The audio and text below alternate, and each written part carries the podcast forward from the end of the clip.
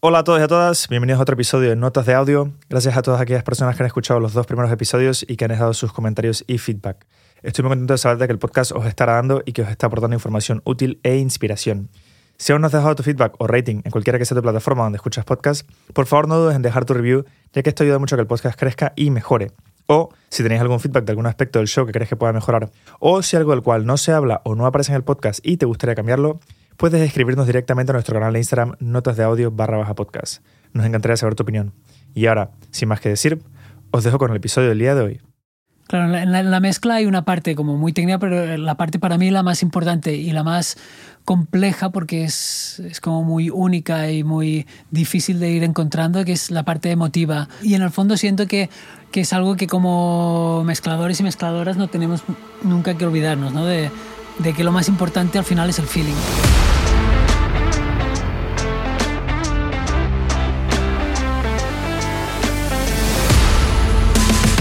Bienvenidos a Notas de Audio, en donde cada episodio entrevisto a profesionales de la industria del audio y la música con el fin de acercarte a sus conocimientos y experiencias. Si eres músico, productor o ingeniero y quieres aprender de los mejores, estás en el lugar correcto. Hola a todos y a todas, en el episodio del de hoy todo conmigo a Panchi Badi. Panchi es un productor, ingeniero de audio en directo e ingeniero de grabación y mezcla. Comenzando su carrera como guitarrista en la música, Panchi se enfrentó al desafío de tener que grabar los ensayos de su grupo, lo cual despertó rápidamente en él una curiosidad y pasión por el mundo de la ingeniería del audio. Posteriormente, Panchi comienza su carrera como ingeniero de audio en directo trabajando como técnico de PA para artistas como Jorge Drexler, Nuria Graham, Lila Downs, Marlango, Cantut, entre muchos otros más. Años más tarde y siempre llevando la pasión por el estudio consigo, Panchi decide dedicarse lleno al estudio como ingeniero de mezcla, dejando atrás en mayor parte el directo. Desde entonces ha trabajado con artistas de la talla de Pale Moon, Marta Knight, Nuria Graham, Silvia Pérez Cruz, Clara Pella, Sergi Carbonell, entre muchos otros más. En el episodio día de Panchi nos contará sobre sus inicios y cómo ha evolucionado su carrera. Nos hablará sobre su filosofía de mezcla y sobre las herramientas que utiliza para conseguir esa calidad y nivel de sonido que tanto caracterizan sus trabajos. Y también tocaremos temas interesantes como el cómo aprender a escuchar música como ingeniero, diferentes tipos de monitoraje y cómo desarrollar un gusto y concepto como ingeniero de mezcla. Así que, si esto suena interesante, con todos vosotros, el episodio del día de hoy. Panchi, muchas gracias por estar ahí conmigo hoy. Es un placer tenerte aquí. Es la primera grabación que hago en persona con alguien en el estudio, o sea que es una, un evento especial en este podcast. Y me gustaría comenzar preguntándote un poco sobre tus, tus inicios en la música, bueno, en el mundo del audio y la, y la ingeniería. ¿Cómo comenzaste en, en, todo esto? Bueno, bueno, muchas gracias por invitarme y un placer estar aquí. Eh, la verdad que empezó todo bastante natural desde chiquito, pues eh, tocando, pues tocaba piano, guitarra y, y, ese... La música también estaba muy en casa, en mi, en mi casa siempre se ponían discos cuando yo estaba jugando, es como que la música siempre estuvo ahí. Y luego ya uh, la approach así un poco más de metiéndome al mundo de la música fue de jovencito que, que estaba con una banda que tocábamos reggae, rocksteady y hacíamos, bueno, eso de, de tocar para pasarlo bien. Y, y, de ahí ese, con esa banda empezamos ya a hacer bastantes conciertos y teníamos un, un, cuatro pistas de estos de cassette que jugábamos y, y hacíamos maquetas, todo muy, muy a lo juego. Y, y en, y en, esos años de, de, estar ahí dándole la música me di cuenta que, que me gustaba mucho la parte, con la parte más técnica de los altavoces, de los micrófonos, de jugar, de grabar. Y a partir de ahí, pues hubo un momento que, bueno, con veintipocos, así que estaba un poco perdido de, de, a nivel laboral de qué hacer. Y decidí pues, estudiar sonido y me puse a hacer directos al principio. Estuve unos años haciendo directos con empresa y más más, bueno, montando equipos y así, y, y, luego pues también cuando había pues haciendo la mezcla, pero, pero como más la base. Realmente fue mm. la mili de... Vale. Los directos, de, ¿no? Sí. ¿Qué sí. tocabas en el, en el, grupo que tenías? En el grupo tocaba guitarra, guitarra, y cantaba. Vale. O sea que tu primera experiencia más como profesional con la industria fue en el, en el lado del, del, directo, ¿no? Sí, sí, en directo, pero al principio tocando, porque con el grupo también hicimos bastantes conciertos y era algo que se movió bastante. Grabamos un par de discos y y entonces eso ya me, me, dio también un acercamiento al estudio y eso. Pero a nivel profesional eh, ya fue con, con, directo, primero empresas y luego empecé pues con grupos, empecé a, a ir girando con distintos grupos y el, un poco el momento así un poco de inflexión también fue empezar con la gira con Jorge Drexler, que fue como una gira más grande, internacional, de como también de, no sé, una implicación un poco más, más grande a nivel laboral. Y cuando estabas haciendo los directos con las empresas y con los grupos, ¿en ese momento tenías la parte del estudio como algo claro que querías que siguiera formando parte de tu vida o, qué, papel jugaba el estudio en ese momento en tu, en tu carrera? No, la, verdad que es todo el proceso, pues, seguramente por mi carácter, ha sido bastante, como de irme encontrando, bastante natural. Igual han sido ya más estos últimos años que sí que dije, me pongo en el estudio y es como que que como que empiezo un proyecto, invierto en eso, me, creo mi sala y eso, pero, pero antes, cuando empecé, al principio solo hacía directos, no hacía estudio, y luego me hice un mini estudio como para jugar un poco, pero, pero no era algo que como que tuviera muy, muy en mente. ¿Y qué te dio un poco como esa iniciativa o esa confianza de tomar ese paso de forma más, más en serio? Yo creo que eso siempre estaba ahí y me apetecía, pero a la vez lo veía como un poco lejano, a nivel de que estaba muy metido en giras, el directo ya, me daba trabajo, me quitaba tiempo y, y lo veía como difícil al, final como empezar en, en, eso desde, desde cero un poco. No es cero, pero bueno, casi desde cero porque al final son mundos muy distintos el, el directo del estudio. Supongo que en el momento también que estaba de haber trabajado tanto en directo, tener tantas amistades en conocer, estar tan metido en el mundo también fue como muy natural de que a la que me puse en el estudio, abrí el estudio, mucha gente me conocía, entonces ya empezó a trabajar conmigo, a decirme para grabar, para producir, para mezclar, y se fue así dando. Y cuando abriste el espacio fue en plan, tuviste que atracar el banco para montar el estudio y, te dejaste todo lo que tenías. ¿O fue más un tema de que igual tenías un espacio que más o menos ya lo tenías ubicado y fuiste poco a poco? ¿Cómo fue ese paso para montar el estudio que tienes? Sí, yo, yo en mi caso es, tengo alergia a endeudarme, a hipotecas, a créditos así. Entonces, realmente nunca pensé en, abrir un espacio que, tuviera que pagar durante mucho tiempo. Entonces, la verdad que fue, es, la inversión fue muy pequeña y fue muy de a poco. Yo ya tenía algo de material en mi estudio, home, studio, en casa. Y lo que hice fue buscar una sala grande y hacer la acústica, que para mí era lo más importante, tener una buena acústica y luego ya con el tiempo, pues a nivel de equipo, pues ir invirtiendo. Y podríamos decir que el directo te dio como la base a nivel de, contactos, tanto de colegas como de, de, colegas que se convirtieron en clientes o gente que conocías que se mm. convirtieron en clientes, pero también te dio esa, mm, ese empuje económico, ¿no? Porque al final lo que te permitió poder dar ese paso fue venir de esa estabilidad que te había permitido el, el directo, ¿no? Sí, sí, y al principio que abrí el estudio eh, compaginaba mucho directo estudio. El directo realmente era como mi seguridad que sabía que tenía y, y el estudio pues a medida que iban saliendo cosas. Y, y, con el tiempo pues a medida que él me ha ido saliendo más de estudio he ido dejando giras. Al final tenía muy pocas giras estos últimos años y hace poco ya dejé las giras casi, solo estoy con un artista porque me apetece también salir un poco de la ratonera y, y viajar. Y al final el directo también tiene esta cosa de lo que decías de, de los contactos, de, yo creo que, bueno, en cualquier mundo, es la parte de, como de comunidad, ¿no? De conocer personas, esas personas te hacen conocer a otras, conectas de una forma, ya no, no a nivel profesional, este mundo, la parte bonita también es que hay una conexión, sí, mm. muy personal, muy emocional, porque estamos, en el fondo estamos tocando emociones todo el rato con, con lo que estamos haciendo. Mm.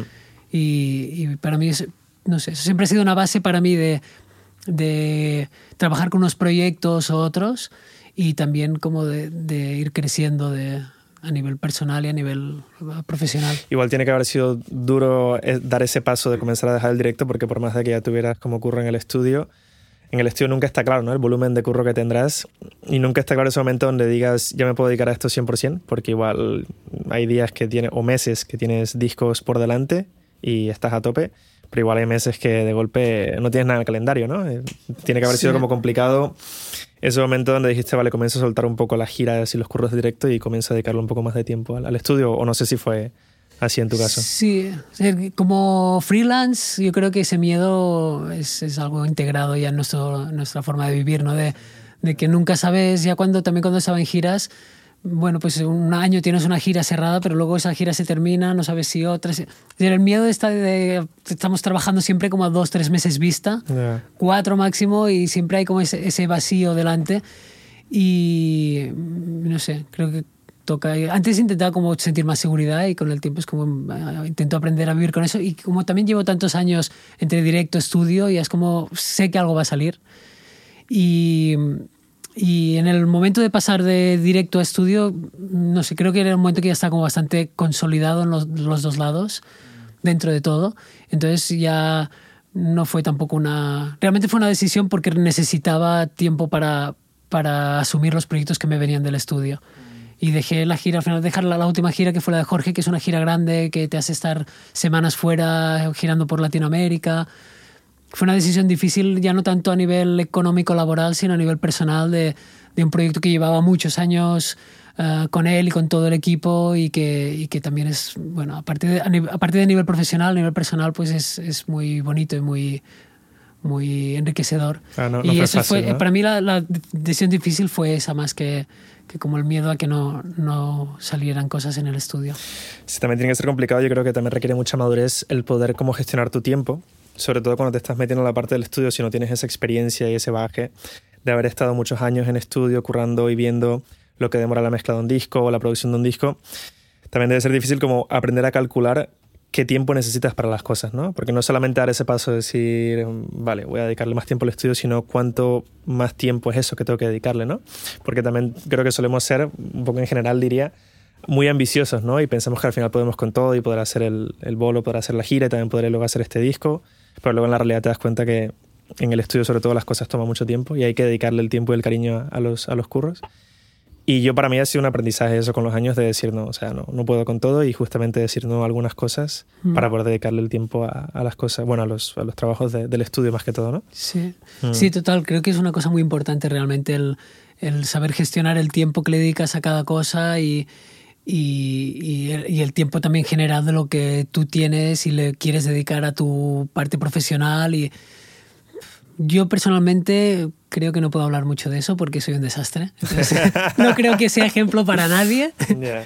Porque siempre creo o siento que puedo hacer más de lo que de lo que luego puedo y luego a temporadas siempre voy muy liado. Mm. Eh, claro, pero me refiero que eso te lo da la experiencia y tú en ese punto que lo hacías, que en el estudio era lo que para ti era relativamente nuevo, podríamos decirlo entre comillas, no tienes esa experiencia de cuánto más o menos te toma hacer algo y sobre todo en, en, en el estudio y en la mezcla hay mucha prueba y error, ¿no? Hay mucho, comienzas a hacer un trabajo que crees que está bien, pero luego le das una vuelta y te das cuenta que no está del todo bien y tienes que igual volver a, a comenzar o volver a o girar la tortilla para buscar otra forma, ¿no? Sí, es difícil de, de, gestionar y más, sobre todo, bueno, yo siento que es algo que sí con, el tiempo de ir haciendo mucho trabajo de mezcla en el estudio que se va como poniendo en un lugar más claro y consolidando, que, que al principio sí que le dedicaba mucho más tiempo y es, es, es, bastante curioso porque en este sentido siento que al principio cuando empiezas le dedicas mucho más tiempo y necesitas porque también vas para un lado, para otro, te cuesta más llegar al mismo lugar, eh, tienes que escuchar las cosas en distintos lugares para, para como llegar al lugar que tú quieres porque igual no tienes las orejas tan acostumbradas a tu sala, a tu, a tu escucha y a la vez es cuando menos cobras porque estás empezando. Entonces es como que cobras poco y le dedicas mucho tiempo. Totalmente. Y con los años de ir haciendo es verdad que, bueno, puedes ir cobrando más y también va, va, siendo, va siendo como más claro y va siendo como más, más rápido a nivel de, de mezclar. Tienes, bueno... Es como, más claras las cosas, ¿no? Sí, es como que sí. vas mucho más al grano con cada cosa. También la forma de escuchar, que para mí es lo más difícil de, de, de nuestro trabajo, es como ir aprendiendo esta forma de escuchar ir Uh, no sé, generando como una forma muy analítica, pero a la vez como generando un gusto mm. en, en, la forma de escuchar. Y, y, esto cuando se va consolidando es verdad que, que, te hace tomar decisiones mucho más rápido y mucho más asertivamente y mucho más claras. También tienes mucho más claro de dónde viene el proyecto, a dónde tiene que ir. Um, es como que eso sí, y tener eso claro te hace ser mucho, mucho más efectivo, ¿no? Sí, que es lo importante en el estudio porque es verdad que si te pones a con cualquier cosa te podrías perder mucho tiempo, entonces a nivel de económico tiempo no, no funciona. A nivel mental también, ¿no? Y de, sí. de, concentración y de feeling con la música, que es muy importante porque Total. se pierde muy rápido. A la que pasas muchas horas trabajando y escuchando la misma cosa, el feeling queda muerto y esa parte más especial de la mezcla se pierde muy rápidamente, ¿no? Total, sí. Eh, yo creo que al principio cuando, cuando uno comienza en este mundo estás dando un poco como tiros a, a ciegas, ¿no? Estás como mezclando, pero no tienes muy claro qué es lo que estás haciendo bien bien, no tienes muy claro a dónde vas a llegar y es como que con el tiempo te vas dando cuenta un poco, vale, esto me lleva aquí o cuando hago esto consigo esto y vas un poco aprendiendo eso lo que dices tú, ¿no? Como a crear un criterio de escucha, crear un criterio de, de gusto musical y toma tiempo. Eso, eso está claro. Sí, sí. Y lo, y lo bonito para mí también de este, de este trabajo nuestro es que es como infinito, ¿no? Digamos que nunca llegas al, a, como a tener todo ahí. Nunca hay una respuesta clara, nunca es como, vale, esta es la eh, forma que se tiene que hacer, ¿no? Claro, hay tantos mm. caminos de, de, coger una mezcla, de, de todo que es como y también a nivel estilístico y a nivel de gusto todo va cambiando a poco a poco, a veces más rápido, pero se va moviendo y es como adaptarse a eso, adaptarse también a todo a todo el gear, ¿no? ya sea digital o es, eso es... Mm. Ah, también depende mucho de cómo te llega el proyecto, qué tan bien está grabado, qué tan bien hecha está la producción. Son cosas que muchas veces igual al principio también dedicas muchas horas y le das muchas vueltas y no te das cuenta que hay veces que son problemas de, de cosas de arreglos, de la producción que no está del todo bien enfocado y que tú en la mezcla, por más de que hagas, nunca podrás, ¿no? Como llevar eso a un mejor lugar, ¿no? También es como entender las limitaciones del proyecto, por así decirlo, y sacar lo mejor que puedas de eso, pero respetándolo lo que es, ¿no? Sí, sí, sí. Y mm, cuando construiste el, el estudio, el, el, espacio lo tenías, la sala? ¿Cómo, ¿Cómo llegaste a esa sala? Es bastante grande, ¿no? Por lo que he visto en las fotos. Sí, son, que son cuatro por siete más o menos y tiene tres y medio más o menos de altura. Y, y este espacio lo, fue bastante casualidad. Yo estaba en Bañolas, esta sala, y yo vivía como cerca de donde ahora tengo el estudio y pasando por ahí vi un, como un local que me gustó, que tiene un patio muy grande delante y es como una... Era un almacén antes, que está como al fondo y, y me gustó y, y, busqué de quién era y, le pedí para alquilar. Cuenta un poco sobre el, setup que tienes. Eh, si quieres, comenzamos por los monitores, ya que veníamos de la acústica. Eh, son monitores que yo no, no, los conocía. De hecho, creo que tienen que ver algo con Philip Newell, ¿puede ser? O, sí. ¿no? ¿Es su marca o...? Con Jules. Es decir, Philip, Philip que es el padre, eh, ya cuando hacía estudios también hacía sus propios monitores y que uno es Estudio Silvestre del Mar Parrot, lo uh -huh. hizo Philip Newell. Y después Jules, que ahora también está haciendo estudios, también tiene su, su línea de monitores que son distintos de los padres, como una, una ingeniería que ha hecho el arte. Y en Girona hay uno que se llama el Local Study, que lo han, uh -huh. lo han hecho sí, sí, lo Jules, el, todo el estudio. Y también tiene los monitores, son son también el modelo que es Electromotive. El, Electromotive, ¿es la marca? Esa es la marca, sí. Vale. Electromotive. En el estudio hay un modelo 5, no, no, no, me sé los nombres realmente. Hay como el modelo grande. Tienen pocos módulos por eso, ¿no? Sí, tienen como tres como... modelos. Sí, exacto. El, el, grande que tienen en este estudio, en el local studio. Yo tengo el medio y luego hay uno más chiquito, como más concepto Nearfield. Uh -huh. ¿Y estos los compraste porque ya tú los habías escuchado y tenías claro que era como el sonido que, que te gustaba? Eh, realmente los escuché en, eh, en, en, el local, que tienen el modelo superior, y me gustaron mucho. Son, ahora yo tengo tres, un set de tres monitores. Tengo los Amphion como más near field y, y escucha dos vías así sin, sin grave. Después los ATC 45, que es que son igual mis main, los que uso más en la mezcla. Y luego hay los Electromotive, que es un monitor, es decir, es full range, tiene, baja mucho y también es un monitor como muy analítico, tiene una, un agudo como muy definido, como muy clínico. Y en ese sentido, cuando los escuché y más también, claro, ahí se suma una sala como muy controlada, realmente... Es, te da una sensación como de, como de entrar a nivel de bisturí en la música. Muy clínico, ¿no? Sí, la escucha. Yeah. Sí. ¿Y, ¿Y, qué obtienes de cada monitor? Dices que los Electromotive son más como clínicos, igual para hacer un trabajo mm. más de precisión. ¿Qué te dan los Amphion y qué te dan los O sea, ¿por qué tener tres escuchas diferentes? Sí, re realmente ahora estoy con tres porque, bueno, a nivel de escuchas empecé con los Amphion, fueron los primeros monitores que tuve y, y y son unos monitores que me conozco mucho, que llevo muchos años trabajando con ellos. Y luego estuve, me cogí los Electromotive, entonces estaba con la doble escucha y ahora hace un tiempo estoy trabajando con los ATCs. Entonces ahora estoy un poco con los tres también por continuar un poco con lo que tenía antes y, y un poco comparar y, y, ver un poco qué me, estaba, qué me da cada monitor, aunque realmente uso dos, dos escuchas. Tener tres escuchas en mi caso o en mi forma de trabajar no tiene, no, no lo estoy usando, digamos. Los Electromotive con el tiempo son los que menos estoy usando, porque al final me dan una cosa que, que sí que me va bien esta escucha analítica, pero a veces la escucha más analítica la, la hago con, con, los headphones para mm. una cosa así de, de, fijarme más en ruidos, en, en, en clics, en cosas agudas. La escucha analítica es, es guay para cosas puntuales, pero también es cierto que te puedes perder un poco, ¿no? Y pierdes un poco Sí. a veces el propósito de, de la música, ¿no? Sí, sí, sí, sí. Sí, realmente, no sé, yo creo que le- con, con los ATCs tiene un buen balance de, de como una cosa muy, muy clara, muy analítica de, de entender, de, de decirte muy claro todas las frecuencias, pero a la vez tiene como un gusto, tiene al- algo que te hace sentir cómodo y que te hace como disfrutar de llevar el sonido hacia un lugar o hacia el otro. Para mí, eso que decías un poco de, ca- de cada monitor, para mí el Near Field y Amphion me va muy bien para empezar las, como lo- los mixes, empezarlos ahí. Porque es como que no tengo el grave, entonces es, mm, me ayuda como a tener algo un poco más crudo, de, de entender un poco más lo- los planos de cada cosa y no, y no irme tan al, al- al gusto de tener ese grave y de buscar algo tan grande, ¿no? Y, luego ya paso a, las, a, los, a los ATCs un poco para acabar de colocar los graves, para igual acabar de, ver el estéreo, de cosas agudas. Sí, sí, el grave no. O sea, siempre pensamos en el grave como algo aislado en el sentido de bajo, bombo y elementos que, que cubren ese espacio. Pero rara vez pensamos en cómo eso afecta a, a los otros elementos que están por arriba, ¿no? Es súper importante y eso te das cuenta cuando vas a una sala que tiene muy bien el grave, lo, lo ves, ¿no? Y una sala que tiene mal grave, el problema no es solamente cómo tratas el grave, sino cómo ese grave te está enmascarando todo lo demás y cómo eso está afectando a las decisiones que estás tomando, a los elementos que están como por encima de eso, ¿no? Sí, sí. Sí, sí, claro, todo, todo, mismo, la, la cosa de, al final, es como un equilibrio, ¿no? Y si alguna de las partes está pasada o, o, o- o le falta, es como que el equilibrio... Se pierde, ¿no? Se- sí, Mm. se pierde. Sí.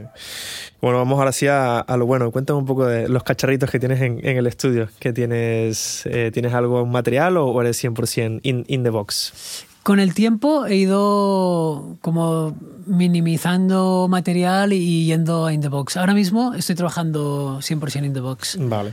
Eh, sí que estuve una temporada, pues hacía suma externa, tenía el SPL Mix Dream, Mm. que era como el sumador, y luego tenía, usaba los NIF 1073 para ¿En la batería puede ser? batería y bajo, o batería y el bajo aparte depende, Mm. pero, pero sí para dar un poco de, de color y de compresión ahí de- del previo. O sea, lo usabas como, como EQ1, el E73, No, tengo, tengo el, el modelo sin la eco. sin la cosa, solo previo. Sí, Vale. entonces lo usaba para saturar un poquito el... Aparte que ya al pasar por ahí ya genera como un grave un poco más, más cálido, un poco más grande y depende si la, producción me lo pedía lo que sea, pues lo apretaba más o menos para que diera más su color. Mm, Y también te redondeaba un poquito los transitores. En batería sobre todo. Sí, Claro. sí, sí, sí. Y esto lo insertabas en el SPL, ¿no? En el sumador, porque entiendo que el SPL tiene un, un insert por canal, ¿no? Sí, cada canal tiene insert. Yo lo tenía como en canales estéreo, digamos. 1, 2, 3, 4. Entonces, en el canal 1, 2 tenía insertado esto y pues le mandaba la batería o batería abajo. O alguna producción si era una cosa muy limpia que no quería eso, entonces directamente no usaba esos dos canales. Y, y la verdad que a nivel de, de cacharrismo, te- también un, un- el clon del 1176 tenía, pero es algo que nunca he usado tanto porque a nivel de workflow nunca me ha funcionado. Mm. Siempre he estado con muchos trabajos en paralelo, entonces siempre que he tenido algún cacharro, siempre lo he tenido como, he intentado que fuera fijo y solo usarlo cuando lo necesitaba. Porque si me toca cambiar parámetros, es como que para hacer recalls de uno de otro, es perder mucho tiempo y, y en el estudio, bueno, como hablábamos antes, ¿no? El, el tiempo es lo, lo más importante, saber a qué se lo dedicas, dedicarle poco tiempo. Entonces, toda esta parte de outboard, o, la- o la tienes muy por mano, o bueno, son otros presupuestos, otros presupuestos y otra forma de trabajar, o si no, es, es, es difícil. Y la gente que, que sí que usa eh, outboard y, sí que, y que sí que usa procesamiento analógico, lo suele hacer como, como lo tiene de una forma fija y siempre lo usa de esa forma y lo que juegas con el gain staging ¿no? de, de los aparatos, que tanto qué tan fuerte le entras o qué tan bajo le entras para que te responda ese aparato o esa cadena de aparatos de, de una forma, ¿no? Sí, sí, sí, sí. ¿Y tenías algo más? ¿Algún tipo de compresor o EQ, de más de mastering como pensado para el Mixbox? O, o No, no? la verdad que no. Cuando, cuando me estaba, estaba en eso y tenía el SPL, pues estaba como mirando, quería un, un compresor para el estéreo, alguna EQ, pero me fui dando cuenta un poco que la inversión es, es muy grande y que decidí, en, el estudio ¿no? La- todo es muy caro y cada, cualquier aparato, cualquier cosa, o acústicamente, cualquier, cualquier decisión de inversión es mucho dinero. Entonces yo en ese momento mm, me di cuenta que para mí, para mi forma de trabajar, funcionaba mucho mejor invertir sobre todo en acústica y escucha y tener una, una, una escucha que por la sala y por, la, por los altavoces que yo esté 100% cómodo y que me conozca. Entonces, mmm, al final acabé invirtiendo esto y al revés, me fui como sacando eso y realmente In The Box siento que que no, no, me hace, no, no he hecho en falta nada, digamos. También yo ya entré en un momento a mezclar que era casi todo in the box. Nunca he venido de mezclas totalmente analógicas, nunca he hecho una, una mezcla en una mesa 100% analógica, nunca, nunca he hecho ese, ese, estilo, entonces tampoco lo he encontrado a faltar porque nunca lo he tenido. Y, o sea, tú cuando, cuando mezclas, ahora que estás full in the box, no... no no echas de menos nada de la parte analógica, no echas en menos, de menos lo que te da igual el sumador a nivel de profundidad, de estéreo, igual de apertura, de frecuencia. No. lo encuentras que lo puedes como recrear fácilmente o que eso ya lo tenías en el in the box.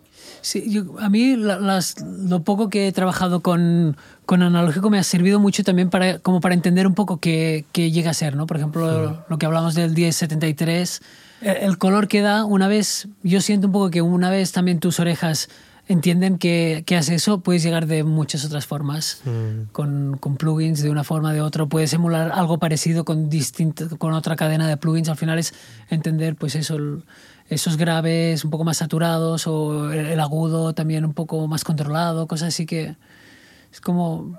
No sé. Sí, creo que es súper importante eh, y la gente que lo tiene creo que es privilegiada que viene del, del análogo básicamente por lo que dices del entendimiento de lo que te daba eso, ¿no? Y cómo sonaba eso, porque luego estás en In The Box y tienes una idea más clara de cómo lo puedes recrear o, o cómo puedes obtener cosas que te daban ciertos aparatos, ¿no? Sí, sí. Sí, yo creo que analógicamente, es decir, trabajando eh, en analógico lo bueno que también tenías pocos aparatos, entonces te conocías muy bien los aparatos y tu oreja se adaptaba al sonido de esa mesa, de los 10 compresores que tuvieras o y con digital al final tenemos tanta, tanto que, bueno, no te acabas acostumbrando a nada. Sí, al final hay unos cuantos que sí que te acostumbras y que son tus on-the-go plugins, sí. pero tampoco es que sepas, no sé, tanto el color de cada cosa, es como... También es cierto que en digital los plugins, obviamente hay plugins de todo tipo, pero no tienden a marcar tanto el sonido, ¿no? Tienden a darte un poco más de margen de que sean más transparentes.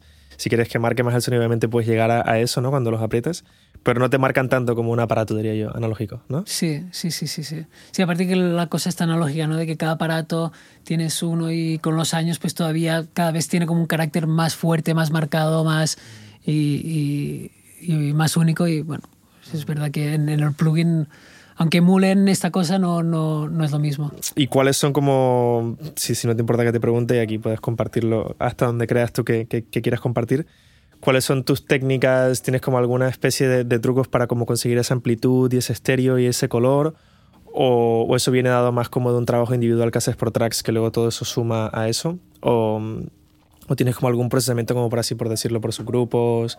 Bueno, el mix boost que te dan eso que dices, ¿no? Cuando escuchas una mezcla que está bien hecha, independientemente si sea en the box o, o en análogo, escuchas esa profundidad, ese grave, como esa apertura en frecuencias, tienes como algunas ¿Algunos, ¿Algunos truquillos o conceptos que quieras compartir con nosotros? Mm, eh, realmente siento que con, el tiempo, antes trabajaba más como por subgrupos y como trabajando más elementos ah, juntos y, y, con el tiempo cada vez es como que intento tener menos en el mix bus, menos en el...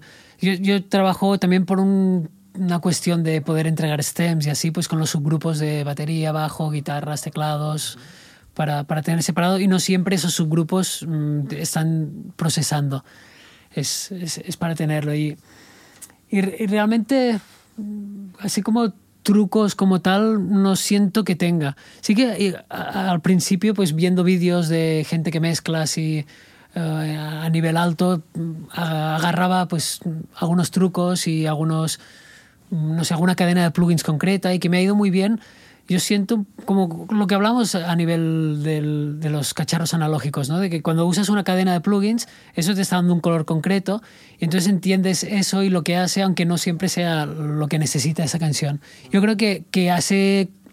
al principio pecaba más de, de, poner más plugins y de usar lo que para mí eran trucos, de, usarlos de por sí, decir, este es mi truco que lo he cogido de no sé quién y lo uso siempre en las baterías para dar cuerpo Y entonces como que lo usaba siempre y al final también es, es, como que el propio truco que al principio te ayuda porque te está dando algo nuevo que si no, sin eso no llegarías, con el tiempo te limita. Mm. Entonces, pues, no sé, siento que, que, ahora mismo, no sé, sí que tengo pues, no sé, algunas reverbs que uso más, pero también van por temporadas, igual que EQs de, de, de, de máster o, o, o limitadores, también voy cambiando. Realmente con el tiempo y además me esfuerzo un poco a ir cambiando, que no, como que no usar cadenas de cosas o, lo que sería, entiendo lo que hablas, ¿no? Como por trucos, como esta cadena de, que, que siempre pongo en el, en el Mixbus o esta cadena que siempre uso para el, bajo hmm. o lo que sea. Es como, intento más como partir casi desde, desde cero y, hacer lo que la oreja me vaya pidiendo. Y si me pide una cadena que yo conozco de algún truco que habré robado algún mezclador por Mix with Masters o por algún vídeo, pues entonces luego pues la importo y, y, la uso. O sea, no trabajas con plantillas, no tienes una plantilla de la que siempre partas y con algunas cadenas que tengas como por default? ¿No sueles trabajar con, no, Ahora mismo no, no. Antes sí que usaba más con plantilla. sigo teniendo mi plantilla, pero es una plantilla más como de organización de, sesión. Mm, sí, de ruteo. De, por ejemplo, tengo pues mis, mis efectos, una reverb, un delay a un cuarto, un octavo. Tengo una, una parte de paralelos que a veces los uso, ¿no? De procesos en paralelo. Pero no es algo que use siempre y... Al revés, creo que con el tiempo mi experiencia o como yo he ido encontrando es que que eso hacía que... Eh, Te limitaba un poco a nivel creativo, ¿no? Como siempre usar lo mismo. Sí, y que mm. llevaba...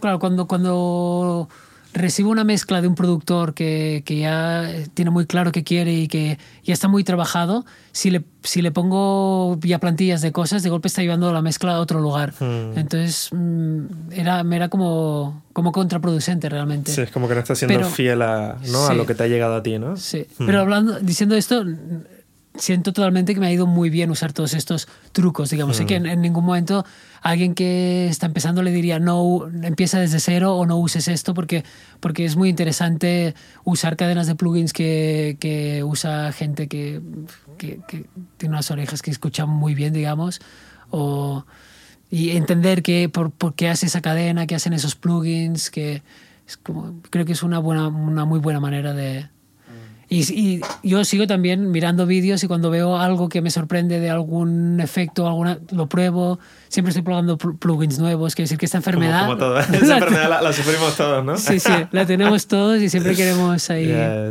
¿Y tienes alguna casa favorita o algún, algún como go-to plugin que, que, se te venga así como a la mente? Que digas, como normalmente suelo comenzar con esto para hacer como cosas básicas. Mm, claro, mi Go es. Eh, bueno, el plugin que más uso es el ProQ de, uh ¿no? Sí, que es como un plugin así como una EQ que me gusta mucho cómo suena, toda la versatilidad que tiene y es una, una EQ que, uso en, en, casi todo. Luego, realmente así voy cambiando temporadas. A veces hago un channel strip de SSL o el de Metric Halo. También. Ah, el Metric Halo es tremendo channel strip, a mí me gusta mucho. Sí, sí, sí, Ese también a veces lo pongo como en todos los canales sin hacerlo, pero si quiero una eco un poco que coloree un poco más que la, la Pro Q, para mí es más como muy limpia, muy analítica. Y si quiero algo como para a veces esta cosa de como hacer la primera parte de la mezcla de, de, de enfatizar o no algunas cosas, a veces lo hago con el el Metric Halo, ¿no? Con el Metric Halo, con el mm. Channel Strip, este sí. Y ese truco lo pillaste de Sherban, ¿no? Seguramente. Este, ese, el Metric Halo me lo, me lo descargué por Sherban. De las pocas cosas es como, usa esto. Pues, sí, lo, pues, único que ha dicho es plugin. Sí, sí. claro, claro. Pero, pero luego lo mismo, que tampoco. No es, no es algo que de, desde cero empiece, empiece con, con algo en todos los canales. Por ejemplo, yo normalmente empiezo con todos los canales limpios y voy escuchando y voy metiendo según escucho y según, según me pide. Mm. Y, y, así un plugin que no es que para mí se ha convertido como en básico y, y que claro, solo una casa es el de el Sooth, por ejemplo. El, Sooth, es un plugin que sí que lo uso mucho y de muchas formas distintas y que mm. como por ejemplo de Channel Strip creo que podría mezclar con cualquier channel strip y estaría a gusto. No es que necesite el de Metric Halo, necesite el del SSL. Mm. Este SUD sí que no, no he encontrado otro plugin que, que me hiciera. Que haga algo que- igual, eso es verdad. Sí, Mm.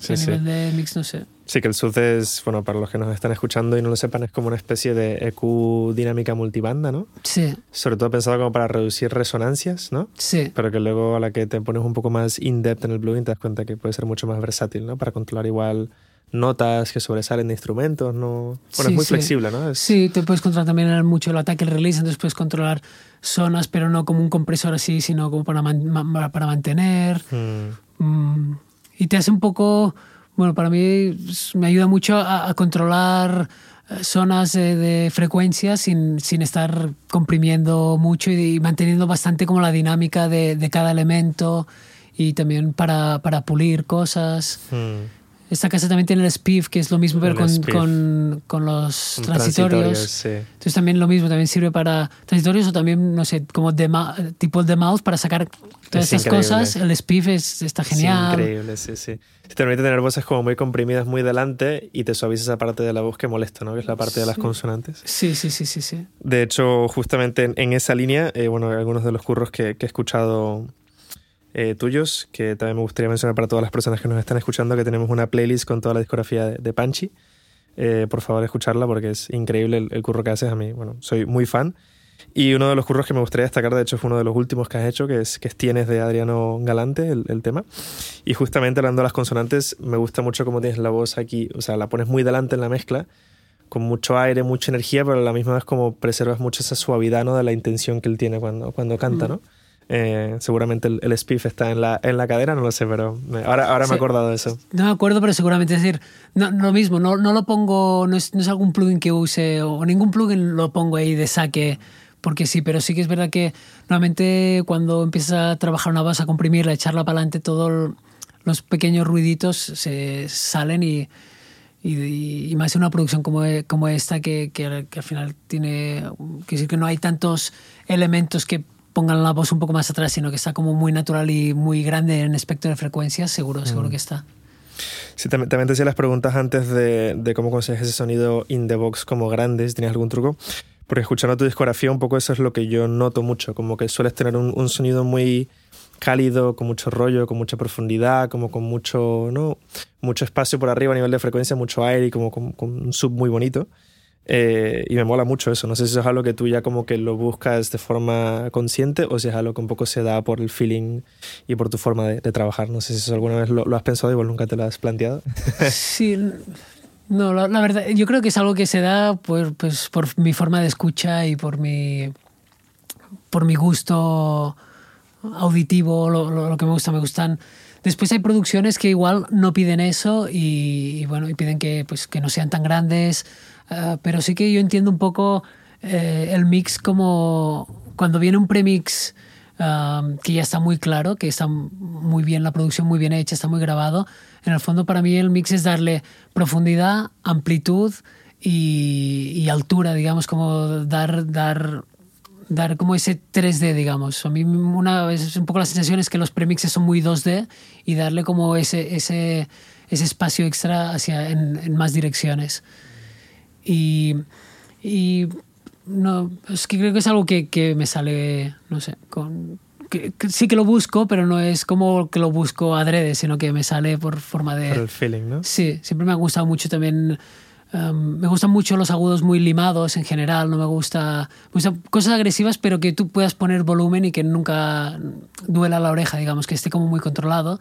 Y el grave igual, me gustan cosas bastante con bastante zona de graves llena y a la vez yo trabajo, mi forma de trabajar en el mix es muy, es como buscando un nivel muy parecido al de, al de master final del disco. Entonces ya estoy trabajando con el limitador que, del master, que eso también da un color, entonces ya es como que estoy, a- creo que de- a nivel de plugin siempre busco y sobre todo al final en, en el tema master este punto de, de- de un poco de apretar, sin, sin que sea una compresión fuerte y eso, pero sí que se sienta como full, como lleno, como... Yo creo que si trabajara en mesa analógica hubiera hecho, estaría siempre con los con los estos en los bumetres en rojo y como, como dando este punto de calor porque es algo que me gusta este el- aunque no haya trabajado nunca en analógico este el- como lo que se llama carácter analógico de agudos limaditos, de grave lleno, es algo que, que me gusta a nivel estético. Sí, me hace porque estábamos escuchando alguna de tus canciones, bueno, las canciones en las que has trabajado con un colega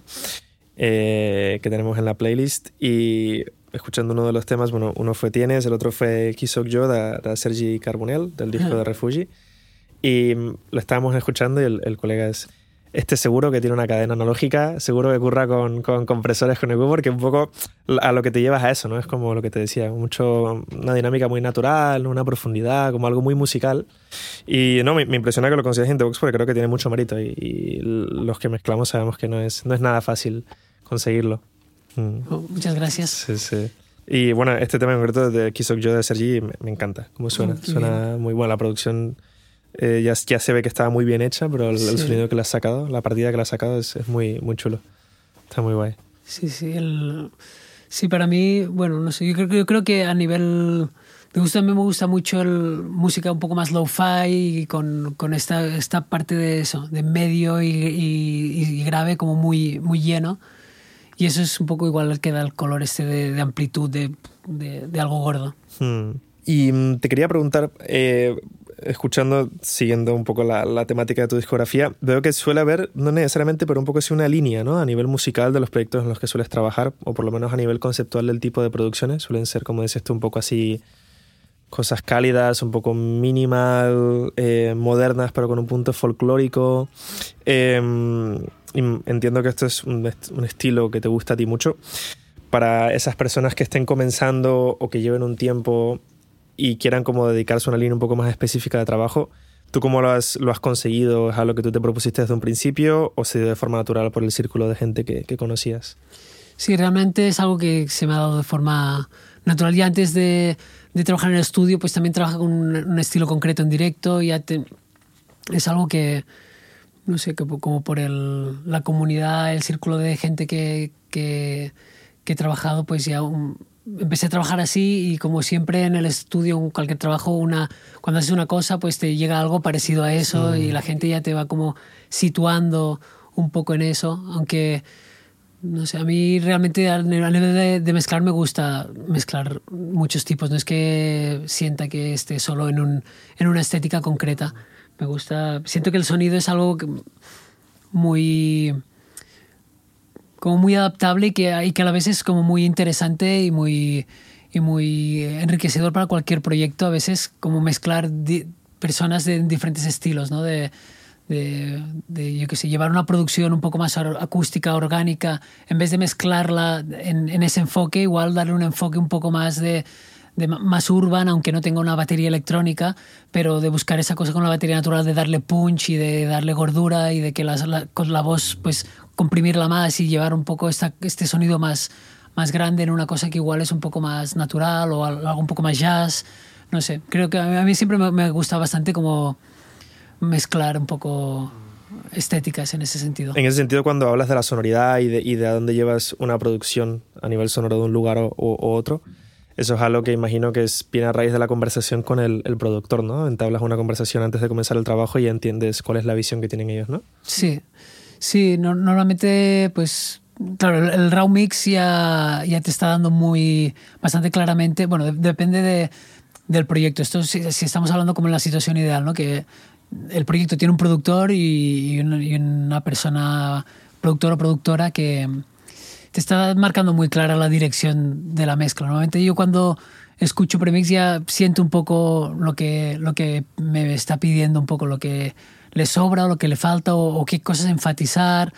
Y, y, luego, a una primera escucha, sí que con el productor o productora hablo y decidimos un poco, también entender un poco qué, busca eh, esta persona. Y para mí es lo más importante. Yo, yo aunque eh, cuando mezcle sí que estoy poniendo mi forma de escuchar en ello, para mí lo más importante es entender eh, al artista o a la persona productora de, de qué qué es lo que están buscando y yo poder ser como en el fondo una herramienta de, para llegar a donde eh, ellos o ellas están, están, están imaginándose esa canción a nivel sonoro, a nivel emocional, a nivel energético. Y pues si durante el camino de este se, se aporta algo mío, pues genial, siempre se aportará porque en el fondo cuando estás mezclando, la persona que está mezclando, estás uh, haciéndolo tú, pero, pero no, es decir, es, que es como muy importante el feedback de, hmm. del artista. ¿Y usas referencias en ese sentido? ¿Referencias mucho con otras producciones o canciones? La verdad que no.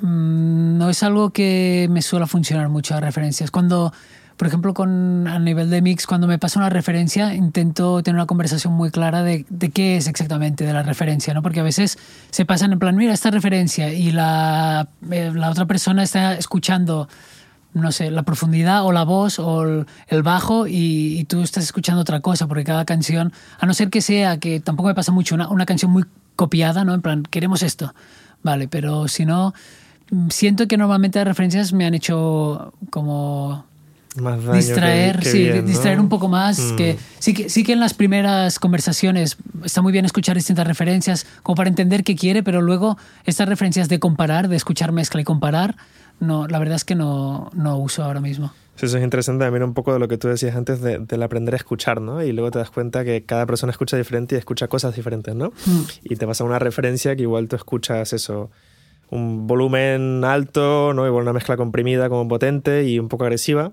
y tú piensas, vale, quieren eso, pero resulta que él estaba escuchando, o él o ella, los efectos de la voz, ¿no? La profundidad que daban esos efectos o otro elemento en particular. Y tú te curras una mezcla, pasas, le dedicas las horas, luego lo envías y te dicen, no, no, no es lo que queremos, ¿no? Y sí, sí, sí. Cosas que pasen. Total. Em, en ese sentido, el, el, loudness, ¿cómo lo sueles trabajar o cómo lo sueles tener en cuenta? ¿Sueles siempre intentar llegar lo más alto posible o loudness en contexto del género musical? ¿Cuál es tu approach a eso?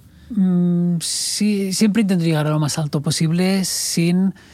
Eh, y luego este más alto posible depende de cada producción y de lo que quiera el productor, productora o artista o, lo que pueda dar de por sí la, la, la canción, digamos a nivel de, de producción, que hay no sé, producciones que le puedes dar mucho más volumen porque ya tiene elementos muy agresivos y otras que no. Pero sí que, aunque sea una, una canción, guitarra, voz, así, sí, sin romper la dinámica, si la idea es que tenga mucha dinámica y todo, pero igualmente intento, yo siempre intento trabajar a nivel de, como de, de resultado final de, de disco.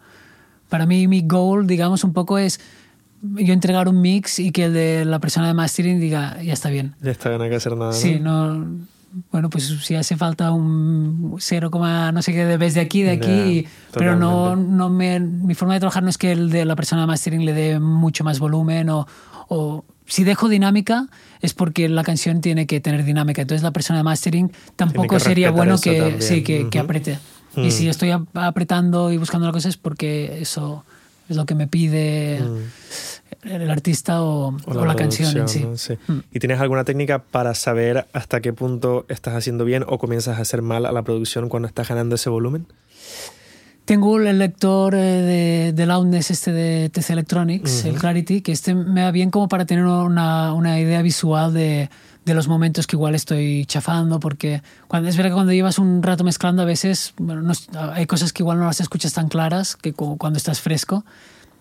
Y esto me va bien como, como un poco de referencia visual de, mm. de en qué nivel de, de loudness estoy. Pero luego al final es escuchando, porque también el loudness es algo poco perceptivo, que puedes estar a a menos 8 y otra canción a menos 10 parece que esté más, más, más fuerte a nivel frecuencial o decir que no es, no es una cosa así tan estricta, ¿no? De, de un número exacto. Sí, mm. entonces, bueno, sí que, no sé, es algo que intento no fijarme mucho en los números y, y, hacerlo de, de, de mm. escucha de lo que pida. En ese contexto es importante ir haciendo descansos, ¿no? Porque justo lo que decías antes, te vas viciando un poco y no te das cuenta, ¿no? Si en un momento estás chafando algo o estás comenzando como a cargarte un poco la producción, sí. esto a la que llevas unas horas ya no, no te das cuenta, es como no, no sabes qué está pasando. Sí, sí, sí. Y es súper importante ir descansando y volviendo porque luego vuelves fresco y dices, guau, vale, está pasando esto, ¿no? Sí, sí, sí. A mí mm. yo en cualquier mezcla siempre hago como la, gran parte del mix y de decisiones igual más estéticas y fuertes en el primer día mm. y siempre al día siguiente, lo, antes de mandarlo de vuelta, siempre escucho fresco y acabo de, de ajustar cosas. Y, si cuando llevas un rato, la, oreja se, se acostumbra y, y, no tienes esa frescura. ¿Y mm, sueles masterizar tus propias mezclas, dirías, según lo que me has estado comentando, que tú cuando entregas una mezcla está masterizada entre comillas? ¿O, mm, o cómo es tu relación cuando un ingeniero de mastering en el sentido de qué es lo que le pasas, sacas cosas de tu Mixbus, ¿no? ¿Cómo, cómo suele ser ese proceso de mastering para ti? Mm, es decir, masterizar mis propios mixes últimamente lo estoy haciendo más, sobre todo cuando son singles, que... Es decir, mi forma de ver es que como más como unas orejas frescas nuevas eh, estén al final, es, está genial. Y que si, se, si eso está, pues para mí perfecto. Lo que hace que hay muchas producciones que por presupuesto, lo que sea, eso no encaja. Entonces, bueno, pues yo hago mi propio mastering en ese sentido, que en el fondo no, no se separa mucho del mix, del mix final, es acabar de hacer una escucha. Eso te iba a preguntar, o sea, separas un proceso del otro, en plan, vale, la mezcla está aprobada y ahora en otro momento de tiempo y en otra sesión haces un mastering o retocas dentro de la misma sesión lo que es ya el, tu cadena como final de compresión, ecualización y, limitación? Cuando es un disco sí que hago un proyecto aparte y, masterizo como el disco entero aparte y acabo de, hacer ajustes de equilibrio frecuencial y de volúmenes y eso aparte. Cuando es un single normalmente lo hago en la misma, en la misma sesión porque ya también tengo un poco más de margen. A veces en mastering se tocan cosas que si las pudieras tocar antes, no las tocarías antes, digamos. ¿no? sé, un poco el grave está un poco, noto que está un poco sucio, entonces en vez de tocar el general, pues voy un poco bombo bajo o, los elementos que estén ahí abajo y lo toco ya del elemento para que igual se pare un poco más. Mm. Entonces realmente sí que lo acabo haciendo en la misma sesión normalmente. ¿Tienes algún asistente en el estudio en que te ayude a preparar las sesiones, te ayude con temas de edición, de limpiar voces, cosas similares? ¿O lo haces todo tú? No, ojalá. ojalá. Una, época tuve, tuve, sí, una época un, chico me ayudó unos meses, pero es, es, difícil porque yo no puedo dar ni una estabilidad eh, de trabajo a la otra persona y, y, en el fondo hay algo que, que también tendría que, que para tener un asistente tiene que ser alguien que te conozca muy, muy bien o que trabajes de una forma muy similar y que te preparas cosas muy claras y no sé. Para mí hay algo también en eso que, que es como que este primer proceso de la mezcla, que es como preparar la sesión, ver si hay algo que, bueno, que tiene ruidos, que no escuchar, ya me estoy un poco metiendo en, en, en la mezcla, entendiendo qué elementos tiene. Intento como dedicar el tiempo justo para meterme en la mezcla y no acostumbrarme al, premix, pero ya como entender elementos, ir escuchando un poco.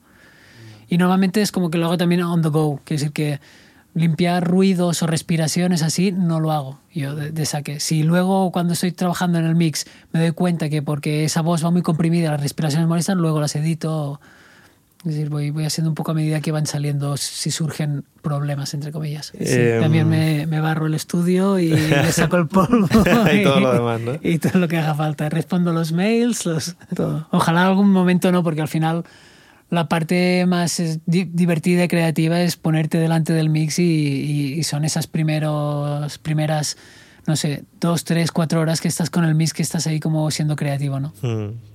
Pero... Sí, para enfocarte en la parte musical y, y solo a eso, ¿no? Y no distraerte por problemas técnicos que puedan haber o problemas de edición, ¿no? Sí, a veces también mm. cuando haces todo estás mezclando y pues también tienes que responder unos WhatsApps de otra, de otra cosa. De otra sesión que tienes un feedback y tienes... Exactamente. Y volviendo un poco atrás a un poco tus, tus inicios, ¿has tenido algún mentor? Porque según lo que me has dicho, que venías del directo, no has tenido una experiencia de pasar por un estudio grande. ¿Has tenido alguna, alguna persona a la cual hayas podido aprender o pillar detalles o ha sido todo más a raíz de, de videos y blogs y, YouTube? Sí, realmente una figura así como un mentor no, no he tenido. Me hubiera gustado, creo que es, que es muy, muy bonito, supongo, cuando empiezas, poder empezar con alguien que tiene mucha experiencia. Entonces, mm, bueno, aprendes una forma de trabajar también que es una que, que es interesante y supongo que te marca mucho, pero al final hay muchas formas de trabajar y, y, cuando tienes un mentor también te marca como una forma concreta, ¿no? Pero sí que es verdad que puedes no sé, aprender muy rápido cosas que si no viendo vídeos o en, cosas de ensayo-error, pues tardas más. Pero sí que siento que, que como, la, como mentor o mentor he tenido muchas personas. Es decir, que sobre todo con productores y productoras que he trabajado que, que tienen muy claro que quieren, que, que de eso aprendo mucho. Igual no tanto de, de, de, la mezcla en sí, que eso no, no, he trabajado con otros y otras mezcladoras, pero sí, sí como que para mí es lo más importante que es como la forma de escuchar, ¿no? Cuando trabajo con alguien que tiene una forma de escuchar muy interesante, muy amplia y muy creativa, mm, siento que, que, que he absorbido, de estas personas he absorbido mucho, he intentado absorber mucho. O sea, aprendes de la interacción con la persona, la comunicación, la conversación que se genera del trabajo, ¿no? Sí, y como lo que escucha a nivel, claro, cada, cada uno escuchamos distinto a nivel frecuencial y a nivel de, de emocional y a nivel de, de, en qué te fijas, ¿no? Al final la, la, escucha es muy, es muy... Subjetiva, ¿no? Sí, subjetiva y como que se fija en algo, ¿no? Todo el mundo cuando escucha, pues la mayoría no sé, el 90% de las personas escucharán la voz y la letra y, y, otras personas, pues que los bajistas escucharán el bajo y el otro, no sé, nosotros escucharemos las saturaciones y yo que sé, cada uno tiene como forma... Su forma así, de escucharse. Sí, y, y, trabajando con eh, personas así, así, con productores que tienen una forma amplia de escucharme, es como que ya es... Claro, en la, en la mezcla hay una parte como muy técnica, pero la parte para mí la más importante y la más compleja porque es, es, como muy única y muy difícil de ir encontrando, que es la parte emotiva. Musical. Y, mm. y, al final una canción es emoción y es conectarte con eso. ¿Y qué te hace conectar con eso? Pues son algunos elementos o, o son... O, o, es la energía de, de esa canción. Entonces cuando trabajas con alguien que tiene muy claro y se conecta de una forma un poco distinta o ve cosas que uno no ve, poder ver a través de sus orejas, eh, a mí me ha hecho aprender mucho, ¿no? Es como que alguien te está diciendo, ah, fíjate en esto.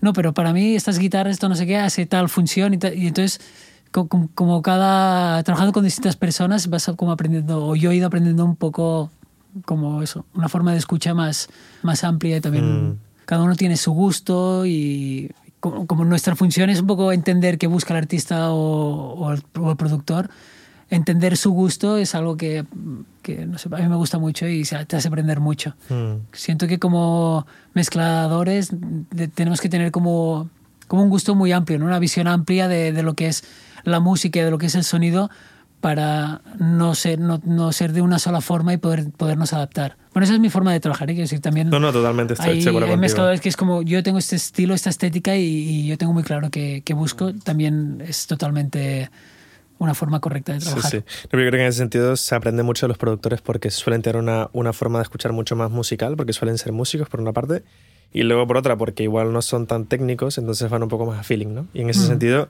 siempre se aprende mucho de ellos de la forma como dices tú, cómo escuchan, lo que están buscando, lo que han conseguido de la producción. Creo que es muy guay siempre, ¿no? El, el feedback con, con sí, el productor sí. es, muy, es muy interesante. Sí, sí. Y en el fondo siento que que es algo que como mezcladores y mezcladoras no tenemos nunca que olvidarnos, ¿no? De, de que lo más importante al final es el feeling. Y aunque estemos ahí con, no sé, con la compresión, con los clics, con esa operación de espacio, el, si nos perdemos en eso y, y, y, no conectamos con el feeling y la emoción de la canción es... Pierdes la, un poco el, la idea, ¿no? Sí, Como la, la, el propósito de, de toda la sí. base de todo, sí.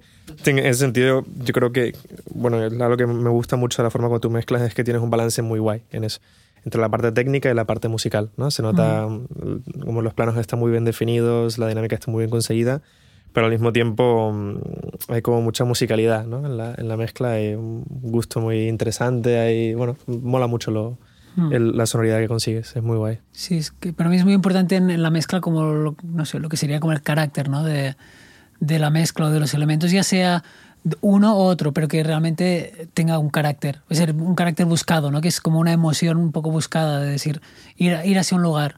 Y en la mezcla es como, bueno, tomar esas decisiones, no, no, no, dejar, no quedarte como un poco con lo que es y, y tal cual presentado, sino realmente llevarlo hacia un lugar que ya sea escogido por uno mismo que está mezclando o por el productor, pero sí que como empujar y ser un poco, bueno, depende de cada producción, puede pedir más o menos, pero ser un poco arriesgado en ese sentido. Eh, lo encuentro muy interesante porque en cualquier parte del proceso, al final la música tiene que sorprender y emocionar y, y son las decisiones más arriesgadas las que son las que hacen que las eso que llegan más sí, mm, sí, sí, sí. Es... sí yo creo que en el mundo en el mundo en el que estamos ahora que cada vez los productores son más mezcladores es algo más importante que el mezclador sea aún más productor ¿no? en el sentido de que de que arriesgue más y de que sea mucho más musical que no técnico, ¿no? Porque al final uh -huh. prima más la parte arriesgada musical y que igual peque un poco más de lo técnico, ¿no? Que no lo contrario. Sí, sí, total. Sí, y creo que con esto que decías de, del productor mezclador y mezclador productor, sí que son unas funciones que, que, bueno, que a veces se desdibujan un poco, ¿no?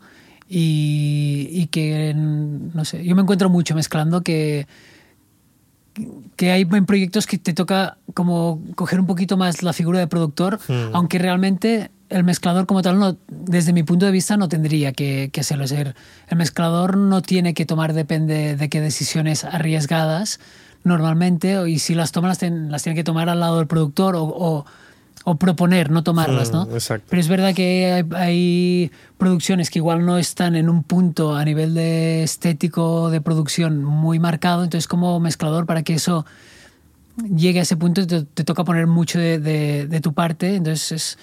Bueno, en ese sentido siento que, que, en el fondo estamos haciendo una figura de productor dentro de, de ese proyecto, ¿no? Mm.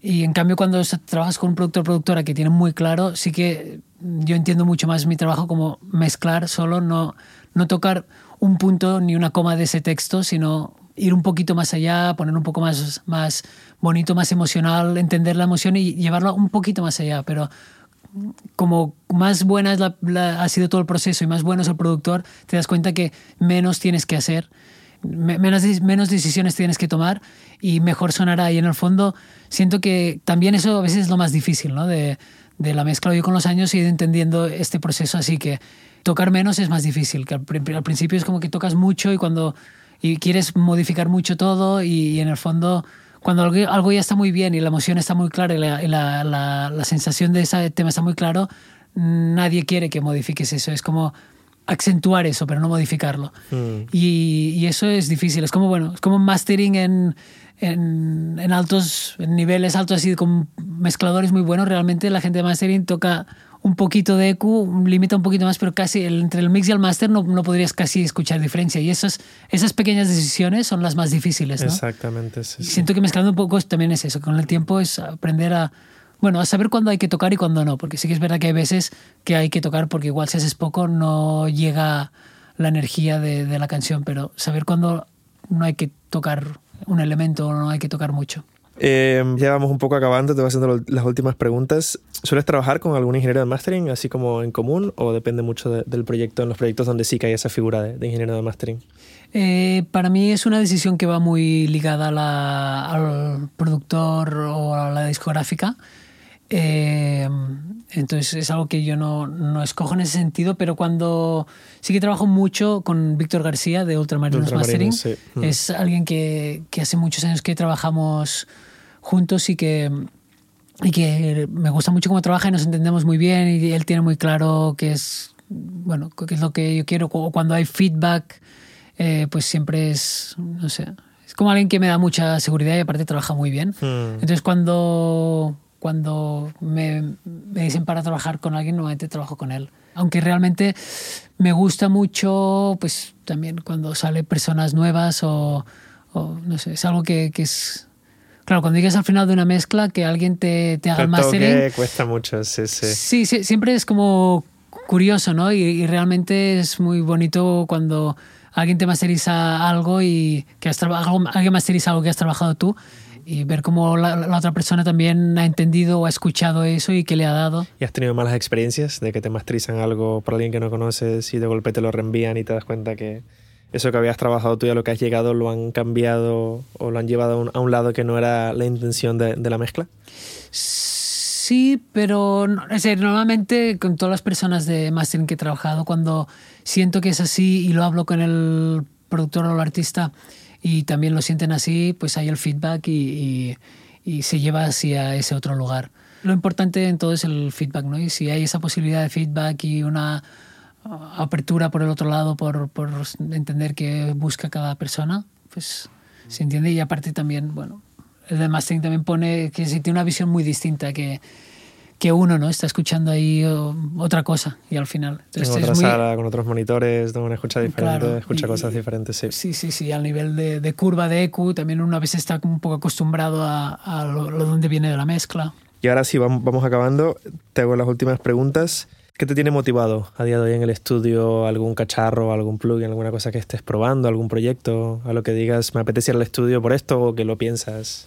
Realmente el trabajo en sí me motiva mucho. En la mezcla es algo, no sé, que es cuando te pones a mezclar eh, te metes en un mundo paralelo, ¿no? Que es el sonido y es, no sé, es algo que es como si fuera un tipo de meditación, para decir algo.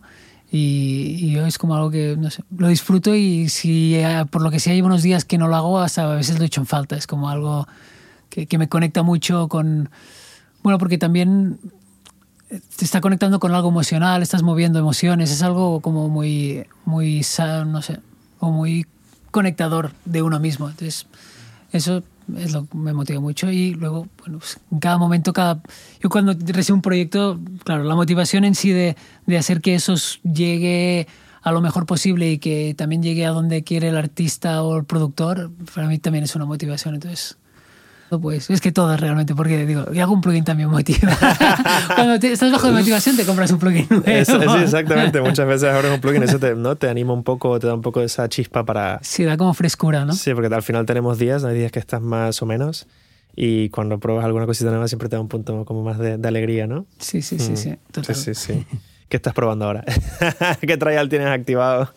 Uno, uno, que me ha gustado bastante es el BB, BB Tubes de Waves. Ah, el último que han sacado de saturación, ¿no? Sí, sí, que tiene como dos knobs.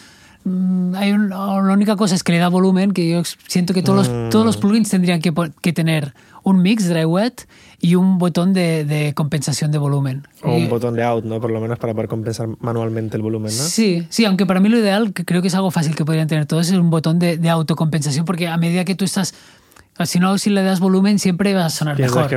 Claro, entonces, pero a nivel tiene, la verdad que me gusta mucho lo, que haces muy... La última pregunta que se la hago a todas las personas que vienen aquí, al, que participan en el podcast, es si pudieras volver a la máquina del tiempo y encontrarte con el Panchi que estaba comenzando su carrera, ya sea en directo o en ese punto de transición entre el directo y el estudio, y le pudieras dar un consejo que piensas que le haría la, vida y su carrera más fácil, ¿qué, qué consejo le darías? Mm, yo, creo que le diría que. Ser, que, que eche para adelante, que no, que no a veces. O mi sensación es que le doy muchas vueltas o a veces como la inseguridad de una cosa, de otra, es como que me hace dudar mucho y en el fondo es, no sé, siento que es una carrera de como muy de picar mucha piedra, ¿no? Y de hacer muchos proyectos, hacer muchas cosas, ir aprendiendo, ir haciendo, y una cosa te lleva a la otra, y no hay nada que que te lleve a un lugar concreto, sino que es como que vas haciendo y, te, va llevando naturalmente a un lugar. Y simplemente igual, no sé, que, lo hiciera y que lo disfrutara igual. menos pensar y más hacerlo y, y disfrute que, que todo, todo llega al, lugar que tiene que llegar. Qué guay. Y para todas las personas que nos están escuchando, ¿dónde te pueden encontrar si quieren, si están dispuestos a hacer su próxima mezcla contigo o quieren saber más sobre ti, escuchar tu, tu trabajo, ¿dónde pueden encontrarte? Eh, Instagram igual es lo que, lo que es más fácil contactar a partir de ahí, luego pues por mail así. El Instagram es Panchi Badi con P-A-N-X dosis, Badi con B de Barcelona y, dosis también al final. Y, ahí también hay el link a mi website, que ahí pues simplemente tengo un listado de todo el trabajo que, que he hecho y, y, nada. Genial. En las notas de este episodio también tenemos la playlist con tu discografía para todos los que la quieran escuchar, que os la recomiendo mucho porque suena increíble todo lo que has, todos los trabajos que has hecho, Panchi. Y nada, muchas gracias por haber estado aquí. Ha sido un placer hablar contigo y saber un poco más de ti, de, de tu carrera. Muchas gracias, Andrés. Gracias, Panchi. Hasta luego. Muchas gracias por escuchar Notas de Audio. Si te gustó el show y te gustaría ayudar a mejorarlo, por favor compártelo con tus conocidos en redes sociales y deja una puntuación y una reseña en iTunes para ayudar a que el podcast llegue a más oyentes. Puedes ir directamente a iTunes o a la página web notasdeaudio.com slash review para una sencilla explicación de cómo hacerlo. Y no te olvides de darle al botón de suscribir para que no te pierdas ningún episodio nuevo. Muchas gracias por escuchar, mi nombre es Andrés Giraldo y esto es Notas de Audio.